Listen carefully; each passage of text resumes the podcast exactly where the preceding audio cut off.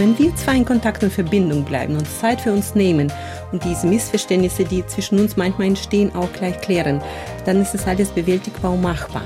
Die Haltung, die grundlegende Haltung ist bei uns die gleiche, ja. Die blaue Couch, der preisgekrönte Radiotalk, einer unserer Bayern 1 Premium Podcasts. Hören Sie zum Beispiel auch mehr Tipps für Ihren Alltag mit unserem Nachhaltigkeitspodcast Besser Leben. Und jetzt gute Gespräche. Die blaue Couch auf Bayern 1 mit Thorsten Otto. Herzlich willkommen, Irina Rasche und Alexander Diener. Servus, schön, dass ihr da seid. Schön Danke, hier zu sein. Danke für die Einladung. Habt ihr denn heute schon zusammen gesungen? Heute nicht, aber gestern. Ja.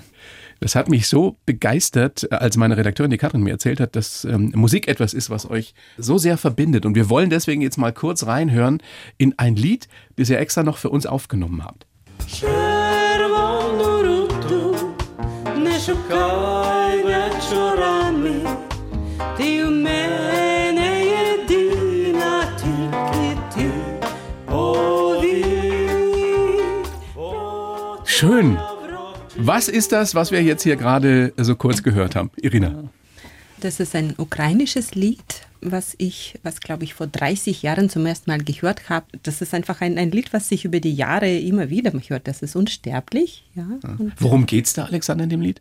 Also es geht darum, dass ein Mann eine Frau sagt, du brauchst diese rote Blume und das ist so eine magische Blume. Du brauchst es gar nicht suchen, weil ich bin schon sowieso in dich so unsterblich verliebt. Oh, ist das romantisch. Ja.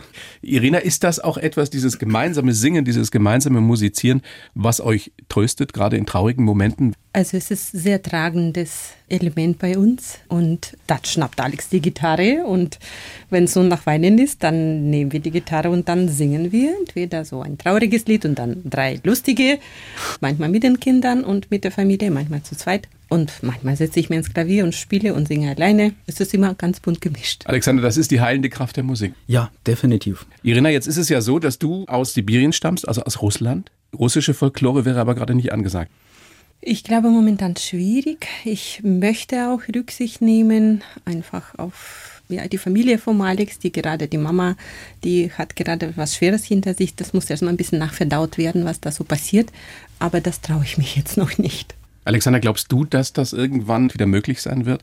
Dass es keine Rolle mehr spielt, ob es jetzt russische oder ukrainische Folklore ist? Oh, ich glaube fest daran. Alexander, du hast es angesprochen, deine Mutter ist gerade da aus Lviv, aus der Ukraine, mit äh, anderen Verwandten auch noch, äh, die haben bei euch eben Schutz gesucht. Sprecht ihr jetzt nur ukrainisch? Also klar, mit meiner Familie aus der Ukraine sprechen wir ukrainisch. Wenn Irina spricht, dann spricht sie russisch, weil sie kann zwar ukrainisch si- singen, bestimmte Lieder, aber sie spricht nicht ukrainisch. Aber du verstehst ukrainisch, oder? Ja, 70 Prozent verstehe ich. Aber ist das nicht komisch jetzt für deine Verwandten aus Lviv, aus der Ukraine, wenn, wenn zu Hause bei euch auch russisch gesprochen wird? Was denkt deine Mutter, wenn sie russisch hört gerade? Nur ich denke, sie kann das unterscheiden. Hast du das Gefühl auch, Irina? Die Mama, ich habe großen Respekt vor der Frau, hat aber auch schon irgendwie gesagt, seitdem der Krieg da ist, ich höre sie die Sprache nicht mehr gerne. Ich habe mich dann gleich überlegt, nehme ich es jetzt persönlich, frage ich nach oder was mache ich jetzt damit? Und dann habe ich angeboten, Deutsch zu lernen, ja, weil ich ja kein Ukrainisch kann. Aber du hast schon das Gefühl gehabt, das geht jetzt auch in gewisser Weise gegen dich. Obwohl du natürlich mit dem Ja, ganzen Krieg ja überhaupt nichts zu Im tun hast. ersten Moment natürlich denkt man, wow, wie, wie, wie, was ist das jetzt? Und dann, dann sagt die Mama, nee, nee, dich meine ich nicht. Aber bis der Nachgang geht ja schon mal da so was kleines an Schreck los. Seit 2009 seid ihr, glaube ich, zusammen, richtig? Korrekt. Ihr kennt euch aber schon viel länger, weiß ich, weil eure Familien mit euren ersten Ehepartnern waren eben befreundet zusammen. Und dann, und das finde ich eine sehr, sehr schöne romantische Geschichte, an deinem 35. Geburtstag, Irina, ist was ganz Besonderes passiert. Wer mag es erzählen, Alexander, du? Ich lasse mal den Vortritt. Irina, schilder, was da war. Ja, ich war in der Arbeit und meine Kinder und ich haben immer so eine kleine Tradition, dass wenn, wenn einer von uns Geburtstag hat, dass, eine, dass, dass die restlichen, also entweder entweder ich mit meiner Tochter, in dem Fall haben meine Kinder eine kleine Überraschung für mich gehabt. Sie haben auf mich gewartet nach der Arbeit und haben wahrscheinlich was kochen wollen. Ich kam rein und ich merke nur irgendwas in der Küche angebrannt und die Tür ist zu. Und mein Sohn sagt sie, Mama, schließ die Augen, du kriegst jetzt eine Überraschung. Und ich gehe jetzt in sein Zimmer und sitze da so ein paar Minuten. Und dann werde ich ins Wohnzimmer geholt. Und die Überraschung war, da war der Tisch gedeckt und Und, und an dem Tisch saß plötzlich Alex mit der Schürze. Also nochmal, ihr wart da nur befreundet bis zu dem wir Zeitpunkt. waren bis zu Zeitpunkt befreundet. Ja. Und eigentlich habe ich ihn nie bis dorthin in, in diese Rolle als irgendwie Partner, weil, weil wir einfach durch die Kinder so verbunden waren. Und jetzt auf einmal war er da und die war Schacht, Schacht Pralinen stand auf dem Tisch und dann war eine Karte da und ich lese da, ich wünsche mir, du wärst meine, meine Freundin. also Freundin, Freundin. Die Freundin. Das stand da aber nur auf der Karte erstmal. Ja, ja. Also Alexander hat gar nichts gesagt. Oder doch, Alex? Na, danach schon. Das war ein verrückter Moment. Das war schon mal wieder mal so ein verrückter Moment in meinem Leben, wo ich einfach baff war und, und gar nicht verstehen konnte, wieso er jetzt hier eigentlich sitzt. Ich habe damit absolut nicht gerechnet, gar nicht. Und was hast du dann gesagt? Hast du sofort Ja gesagt? Nee. Ich habe gesagt, zwei Wochen jetzt, also ich war baff, ich habe gesagt, zwei Wochen ging es noch, dass sie gesagt hat, das kannst du doch nicht sowas machen. Jetzt, wie, was soll das jetzt? Und das geht nicht, habe ich gesagt, nee. Und dann zwei Wochen lang habe ich mir Auszeit genommen und, hab, und, und dann hat es erst gewirkt. Ja, es hat so nach und nach gewirkt und dann habe ich in mich hinein immer mehr gespürt und habe gemerkt, wow, also ja, warum nicht? Warum nicht? Alex, und du hast nicht aufgegeben, ne? Nein, wir haben viele Gespräche geführt, uns oft getroffen. Und dann dachte ich mir, lass mich drauf jetzt ein. Und dann haben wir uns irgendwann mal geküsst. Und an diesem Kuss, und das war so überwältigend, habe ich verstanden, das ist mein Mann. Irgendwie, das war so stimmig. An einem Kuss? Ja, Alexander, was beherrschst du, was wir anderen nicht wissen? Auf jeden Fall was, was ich selber nicht bewusst bin. Ja. Aber es war magisch, ein magischer Moment. magisch. Es war total magisch. Jetzt kommt ihr zusammen. Führt ein ganz normales, glückliches Leben, äh, Patchwork-Familie. Die Herkunft von euch beiden spielt überhaupt keine Rolle, dass du eben aus Russland bist, Irina, und du aus der Ukraine. Und irgendwann, und das habt ihr so, so emotional formuliert, passiert dieser Krieg, dieser Angriffskrieg der Russen in der Ukraine und euer Leben endet sich von heute auf morgen. Wie war dieser Moment, dieser 24. Februar, als der Angriffskrieg losging? Wir steckten in einer richtig tiefen Krise. Wir haben genauso wie viele anderen normale Menschen einfach nicht daran geglaubt, dass es möglich ist. Aber dann passiert es und wir waren tief bestürzt, natürlich gleich sofort mit Verwandtschaft telefonieren, dann beobachten, was passiert denn in der Welt. Und das war genau das Schwierige jetzt in den ersten zwei Tagen. Man hat aus der hohen Politik sehr, sehr zögerliche Reaktionen bekommen, was für uns im ersten Moment gar nicht verständlich war. Ja. Weil ihr gedacht habt, es muss doch irgendjemand der Ukraine zu Hilfe kommen. Ja, natürlich. Das darf doch nicht passieren. Wie habt ihr das empfunden? Ihr sitzt vorm Fernseher, wie Also- stelle ich es mir vor? Unsere Welt ist für uns irgendwie zusammengebrochen. Wir dachten immer noch, wir Ja. schlafen und das ist ein Albtraum einfach. Ja, das glaubt man nicht. Und dann ging es aber bei uns ein bisschen innerlich, glaube ich, unterschiedlich weiter. Du wurdest von Geistern gewirkt auf der Demo und bei mir, bei mir ist ein bisschen ein anderer Film abgelaufen. Ich habe innerlich gedacht, das, was passiert in der Welt? Und dann war mein erster Impuls eben mit seiner Familie zu telefonieren haben wir und dann ich habe ich meine Verwandten und, und, und Bekannten und Freunde angerufen. In Sibirien. auch, auch. Ja, ich habe eben Freunde in Moskau, St. Petersburg, äh, also russlandsweit. Und einfach mal meine Kontakte, um zu schauen, was sagen die denn? Was erzählen sie denn da? Wie unterschiedlich waren die Reaktionen dort? Total unterschiedlich, ganz unterschiedlich. Ein Businessman, ein guter Freund von mir, der mit vielen Geschäften jetzt aus Asien äh, elektronische Geräte verkauft, der sagte, der ganze Markt ist zusammengebrochen, ich weiß gar nicht, was morgen ist und war völlig baff. Die anderen haben gesagt, hey, wir haben hier einen Propagandafernseher, weil da drüben äh, sagt man denen die Wahrheit. Die Dritten haben gesagt, Irina, es ist einfach ein Medienkrieg und da ist jetzt einfach, wurde zu viel hochgepusht und das ist schlimm. Hast Ja. du denn das Gefühl, Irina, bis heute wissen viele Russinnen und Russen gar nicht, was da wirklich passiert in der Ukraine? Das ist definitiv so. Definitiv so. Denn wird ganz was anderes erzählt und nicht diese Bilder von Butcher und sowas, das wird dann nicht gezeigt. Ist das der Grund dafür, warum nach wie vor ja offenbar ein großer Teil der Russinnen und Russen für Putin ist? Weil sie einfach desinformiert sind? Ja. Weil sie Ja. nicht wissen, was passiert? Ja. Ja, definitiv. Aber was ist mit, ich sage jetzt mal, Westfernsehen, wie man früher gesagt hätte? Mit Handys, mit Smartphones, mit Laptops, das haben die doch alle. Sie müssen sich das vorstellen, im Nachhinein erfährt man jetzt, dass diese Propaganda ja seit zehn Jahren schon vorbereitet wurde. Also die Menschen werden ja manipuliert durch das, was sie zu hören bekommen sollen und was nicht. So war das in Russland. Und dann waren die aber schon so weit, dass die alles sozusagen westliche Fernseher als eine Gefahr für sich ja irgendwie gesehen haben. Also wenn Sie sich vorstellen, darunter liegen Ängste der Menschen, die sagen, jetzt kommen die Kapitalisten, die wollen uns unser Land hier ausschlachten, sie wollen uns arme Leute versklaven und die wollen unsere Ressource rauben, ja. So denken viele Russen. So wird es denen quasi schon seit wie vielen Jahrhunderten ja so vermittelt. Und da sind Ängste da. So kann ich mir das nur erklären. Ich stelle mir gerade vor, Alexander, wie viele Familien es gibt, wo der eine Partner vielleicht aus der Ukraine stammt und der andere russischstämmig ist. Glaubst du, das kann Familien auch auseinanderbringen und, oder hat es das zum Teil schon getan? Das hat es auch zum Teil getan, auch schon 2014. Und für mich das Erstaunliche an, als Ergebnis dieser Propaganda ist, dass ich kenne Fälle, wo Eltern zum Beispiel in Russland leben und die Kinder in der Ukraine. Und die Kinder rufen eigene Eltern an und sagen, unser Nachbarhaus ist von der Rakete getroffen. Und die Eltern glauben das nicht. Und die sagen, Krass. ihr lügt. Das kann doch gar nicht sein. Könnt ihr euch vorstellen, das war ja bei euch lange überhaupt kein Thema, eure Herkunft, eben Ukraine und Russland auf der anderen Seite, dass euch das auch in irgendeiner Situation, ich will nicht sagen auseinanderbringen könnte, aber dass ihr damit auch ein Problem kriegt, privat, in der Familie, ihr beide? Ich denke, bin da von meinem Hintergrund Paar- und Familientherapeut. Und wenn wir zwei in Kontakt und Verbindung bleiben, und Zeit für uns nehmen und diese Missverständnisse, die zwischen uns manchmal entstehen, auch gleich klären, dann ist es alles bewältigbar und machbar.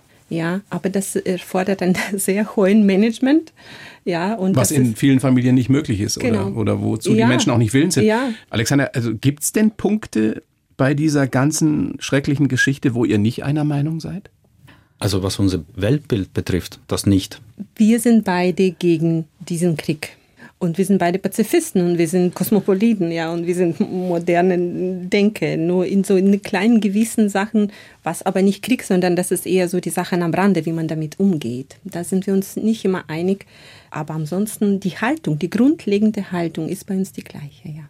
Hast du es trotzdem erlebt in letzter Zeit, dass irgendjemand aus deiner Verwandtschaft, aus deiner Bekanntschaft, ähm, Alexander sagt, wie kannst du mit einer Frau zusammen sein, die aus Russland stammt? Gibt's sowas? Nein, das wurde noch von keinem gesagt. Aber ich kenne Leute, die jetzt abgrundtiefen Hass auf die Russen entwickelt haben. Auch auf die Russen, die hier in Deutschland leben? Das sind unsere Befürchtungen, dass es nicht mehr unterschieden wird. Also zum Beispiel Bekannte aus Bad Tölz hat erzählt, sie ist Russlandsdeutsche ihre Kinder wurden schon in der Schule gemobbt. Weil sie Russlanddeutsche sind? Genau. Irina, was macht es mit dir, wenn du sowas hörst? Naja, man sieht, wie zerrüttet eigentlich die Welt ist, ja. Und das ist schrecklich. Wie traurig macht dich das? Sehr traurig. Das macht mich, gerade das macht mich am traurigsten. Hast du, Irina, ich weiß nicht, ob die Frage jetzt so gut formuliert ist, ich stelle sie trotzdem so, hast du dich schon mal in letzter Zeit dafür geschämt, dass du russischstämmig bist? Sagen wir mal so, als ich dann aufgewacht bin am 24. hatte ich Ängste. Ja, mein Opa, der deutsche Opa aus Wolga-Gebiet 42 wurde nach Russland deportiert. Er konnte kein Russisch und aus dem Viehwaggon ausgestiegen wurde mit Steinen beworfen von von russischen Leuten, wo man Faschist zu ihm gesagt hat. Und er hat diese Geschichte erzählt. Und ist, diese Geschichte hat sich in mir irgendwie plötzlich, kam sie in Erinnerung und ich dachte, hey, also wie ist das jetzt für mich? Ich wache auf, ich gehe auf die Straße, Leute hören, ich rede Russisch, werde ich jetzt auch hier mit Steinen beworfen oder werde ich in Sibirien hat Deutschland ja nicht, was wird passieren? Ja. Hast du irgendeine Situation erlebt in den letzten Wochen, Monaten, in der du diskriminiert wurdest? Nein, ich nicht. Aber ich muss ich sagen, ich äh, bewege mich auch in geschützten Räumen und habe auch das meinen Eltern und Kindern gesagt, bitte gibt Acht, weil es gibt gerade Menschen vielleicht, die da anders denken und die vielleicht jetzt ihre Impulse nicht kontrollieren können. Ja. Aber würdest das, du weiter in der Öffentlichkeit auch Russisch sprechen? Ja, das schon. Ich für mich habe jetzt nicht die Angst. Und auch komme, was es wolle, dann ist das so, ja. ja. Das ist auch in der Ukraine jetzt ist überhaupt kein Problem. Also die meisten Flüchtlinge zum Beispiel, die jetzt kommen, die kommen aus dem Osten der Ukraine und die sprechen ganz normal Russisch. Und das war für die Ukrainer selber in den letzten Jahrzehnten nie ein Problem. Wir können uns das hier gar nicht vorstellen. Über fünfeinhalb Millionen Ukrainerinnen und Ukrainer haben das Land verlassen, eben auch Teile deiner Verwandtschaft. Ihr habt sie ja sogar abgeholt an der ukrainischen Grenze. Deine Mutter, eine Schwägerin, eine Nichte und zwei Neffen sind jetzt bei euch in Murnau eben. Ja. Wie geht's denen jetzt nach ein paar Wochen, ein paar Monaten hier in Deutschland? Gute Frage. Es ist eine schwierige Situation für alle. Erstmal, das sind zerrissene Familien. Mein Bruder hat seine Kinder schon. Entschuldigung. Zwei Monate nicht gesehen. Dein Bruder ist nach wie vor in der Ukraine. Beide Oder deine Brüder, Brüder deine sind ja Zwillinge. Ja, sind beide Brüder in der Ukraine. Beide Brüder, ja. Meine Schwägerin hier alleine mit den Kindern. Meine Mutter ist schon 80-jährig. Man reißt die alten Bäume nicht aus, so leicht. Wie soll ich das sagen? Dann neben dem, diese Schwere gibt es auch, gibt es also diese, die Tochter, die jüngste Tochter von deinem anderen Bruder, die jetzt ohne Eltern auch bei uns ist, ja. Da gibt es so Momente, die, die, die, die strahlt, wenn sie aus der Schule kommt und erzählt uns jeden Tag, wie schön und toll die Schule hier ist. Und die ist auf der Hauptschule, obwohl sie eigentlich Einzelschülerin war. Und uns erzählt, wie gerne sie jetzt hier zur Schule geht, weil es einfach ganz anders ist und die sie so mögen. Und, und dann gibt es diese Momente, völlig verrückt. Und dann gibt es Momente, die mit kleinen Kindern, weil sie natürlich, also ganz am Anfang war es schwierig, sie haben Russisch gehört von mir. Ich war die Einzige, die gesprochen hat, dann Russisch in, in, in diese Konstellation und dann kamen so aggressive Ausbrüche, ja. Und dann muss man irgendwie pädagogisch und psychologisch schauen, wie man das so eintütet, damit das irgendwie wieder anders wird, damit das auch integriert wird. Wahnsinnig schwer, das alles zusammenzubringen, die ganzen Wahnsinnig Emotionen, die Ja. da hochkommen und gleichzeitig eben vernünftig zu sein. Andererseits ist es ja für euch jetzt auch insofern was Schönes, A, weil deine Mama da ist, Alexander, und auf der anderen Seite, weil wieder kleine Kinder auch im Haus sind, oder? Ist das wieder lebendiger als vorher? Als die Großen in eurer Patchwork-Familie, ist die es, kommen ja ja. nur noch zu Besuch. Es gibt auch durchaus schöne Momente, insbesondere wenn wir alle zusammen singen. Ja. Ja. Wenn die Kleinen spielen. Singen die auch gerne? Mittlerweile. Ja. Die haben bei uns angefangen zu singen. Wir schalten dann an den Bruder, also den Papa von denen mit dazu auf Video. Und er sagte, der, hat, der Emil hat früher nie gesungen, aber jetzt singt er. ja, und wir singen auch ganz bewusst auch so Kinderlieder und lustige Lieder, damit die Kinder auch nicht nur so spüren, was sie spüren, sondern auch Freude empfinden und, und auch Freude leben. Und ich versuche so von außen, weil ich bin ein bisschen emotional, ein bisschen weiter von dem Geschehen. Ich bin sehr mitgenommen, aber natürlich nicht so wie Alex, dass ich da versuche, auch dagegen zu steuern mit schönen Momenten für die Kinder. Alexander, warum sind deine Brüder in der Ukraine geblieben? Weil sie nicht raus durften, konnten? Oder wollten? Ja, also grundsätzlich gilt, dass die Männer zwischen 18 und ich glaube 60 nicht raus dürfen.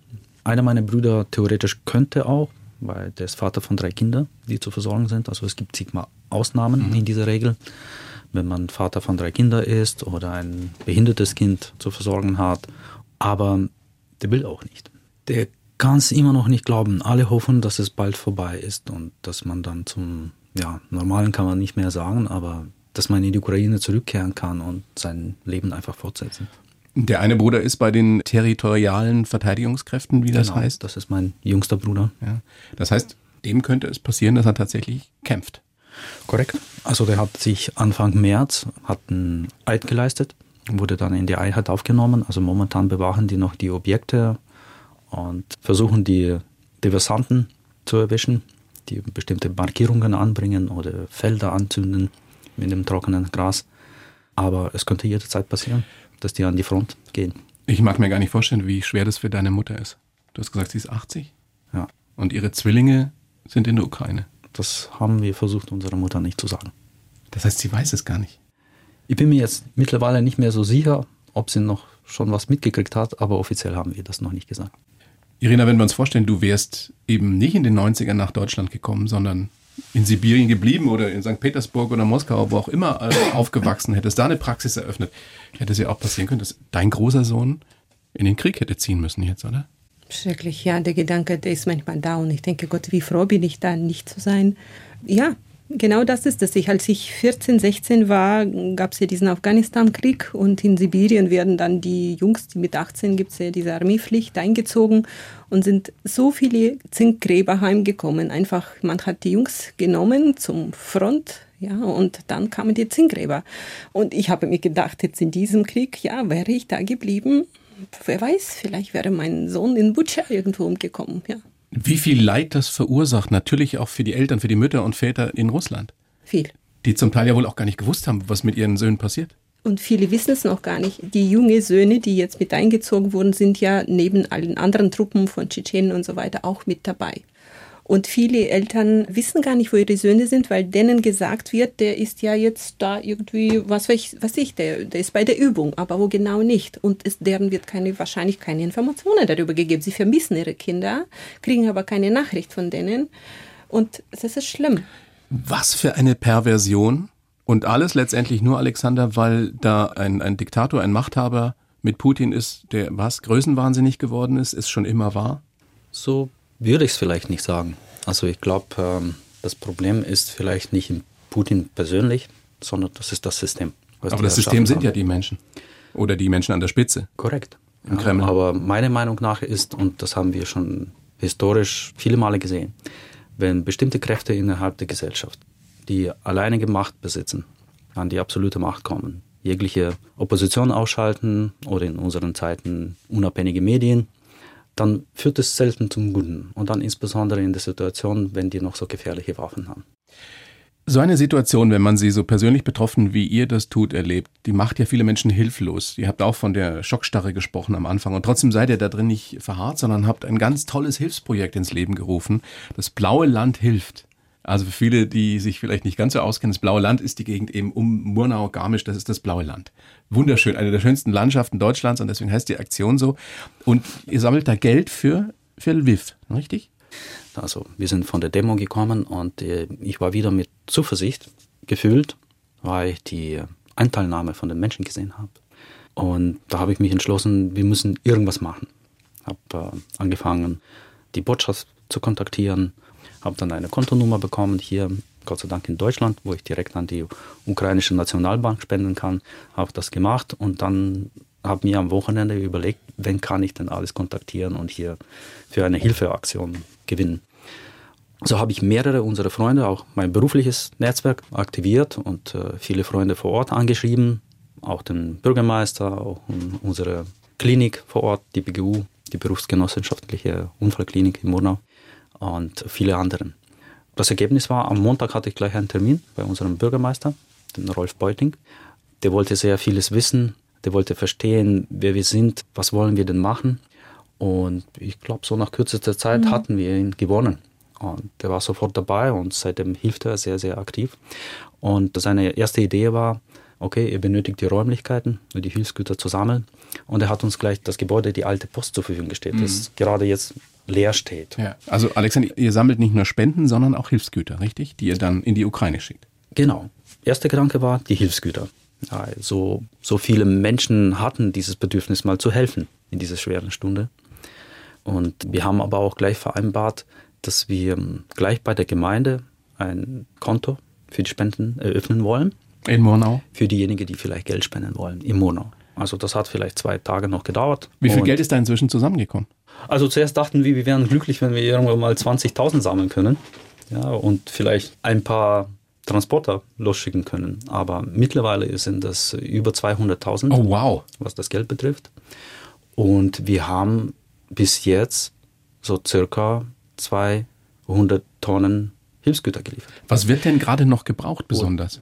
Aber das waren zu unterschiedlichen äh, Zeitpunkten unterschiedliche Dinge. Und Ja. deswegen haben wir uns entschlossen, uns da auch direkt auszutauschen. Ich habe dann die ähm, Lemberger Bürgermeister kontaktiert. Und im ersten Moment waren das natürlich die äh, humanitäre Hilfsgüter, Artikel der Hygiene, sogar Matratzen oder Bettzeug, weil so viele Flüchtlinge zu versorgen waren. Also die Frage Äh, war, glaube ich, Lebensmittel. was wird gebraucht? Was wird jetzt gebraucht? Was wird jetzt Ja. gebraucht? Also in Abstimmung mit Lemberger Stadtverwaltung und auch mit den Krankenhäusern, die zu der Stadt dazugehören, haben wir dann solche Dinge besorgt, wie zum Beispiel einen riesen Dieselgenerator mit der Leistung 400 kWh. Der steht schon bei der Klinik in Lemberg und kann bei der Stromausfall, was jetzt vor ein paar Tagen auch passiert ist, dann natürlich auch die Versorgung der OP-Säle und der Intensivbetten mal sicherstellen. Dann haben wir bis jetzt an die 30 kleinere Generatoren geliefert, die vielleicht kleinere Abteilungen oder da werden sind jetzt Hospitale irgendwo in den Tiefgaragen aufgebaut für den Fall der Fälle, dass man da auch die Leute versorgen kann. Irina, Feuerwehrwagen, zwei Genau, dann haben wir mittlerweile drei Kranken- ausgestattet mit. Wegen schon gekauft und geliefert. Ja.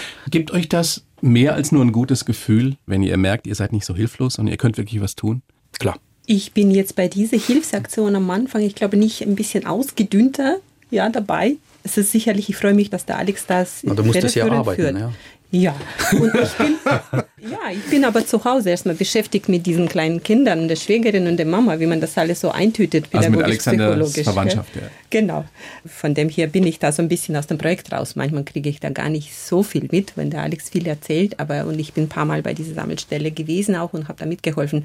Aber es ist einfach die Kapazität, ich muss ja nebenbei noch arbeiten, das gibt es einfach nicht. Ja. Ja, ich habe es mich leichter getan, weil ich habe meine Kunden da am Wochenende auch alle angeschrieben, dass ich jetzt um Verständnis die gebeten habe, dass wenn die Projekte schieben können, dass wir die jetzt erstmal aufs Eis legen, Weil weil, ich mich mit das erstmal wichtiger genau ist, die. Hilfsaktion für die Ukraine. Wenn du die Möglichkeit hättest, Putin was zu sagen, jetzt gerade, was wäre das? Reden ist besser als nicht reden und schießen. Ja, ich denke, man sollte reden, um wenigstens den Schaden zu minimieren. Mir geht es so, wenn ich für Caritas manchmal Aufträge übernehme, dann wird vom Gericht zu mir hochstrittige Elternpaare geschickt, oft. Und ich muss mir die Mediation mit denen machen. Und bei zwei hochstrittigen Parteien mit Mediation ist ein Instrument, was sehr, sehr große Wirkung hat. Und ich persönlich würde das bevorzugen, ja, wenn Sie wie jetzt sagen, Waffen liefern und damit noch mehr Menschen sterben, dass irgendjemand, ob das jetzt Erdogan ist oder meinetwegen irgendwelche asiatischen, chinesischen, was auch immer wer, französischen, wer auch immer da Zugang gewinnt zu beiden Parteien, da auf irgendein Kompromiss hinaussteigen könnte. Das ist so meine Idee, ja, weil ich denke, das ist einfach Wahnsinn. Ich meine, wir wissen alle nicht, wie dieser Krieg weitergeht, wie er zu Ende geht. Wir hoffen nur darauf, dass er möglichst bald zu Ende geht und danach muss es ja irgendwie weitergehen. Die Menschen müssen ja auch wieder miteinander leben können. Das ist das, was ich mir so wahnsinnig schwer vorstelle. Wir haben ja schon drüber gesprochen, es gibt so viele Beziehungen zwischen Russen, Russinnen, Ukrainerinnen und Ukrainern. Wie soll das jemals wieder funktionieren? Wird das mal wieder so wie vorher, Alexander? Ich glaube, kurzfristig gesehen nein. Aber langfristig sollte man dahin.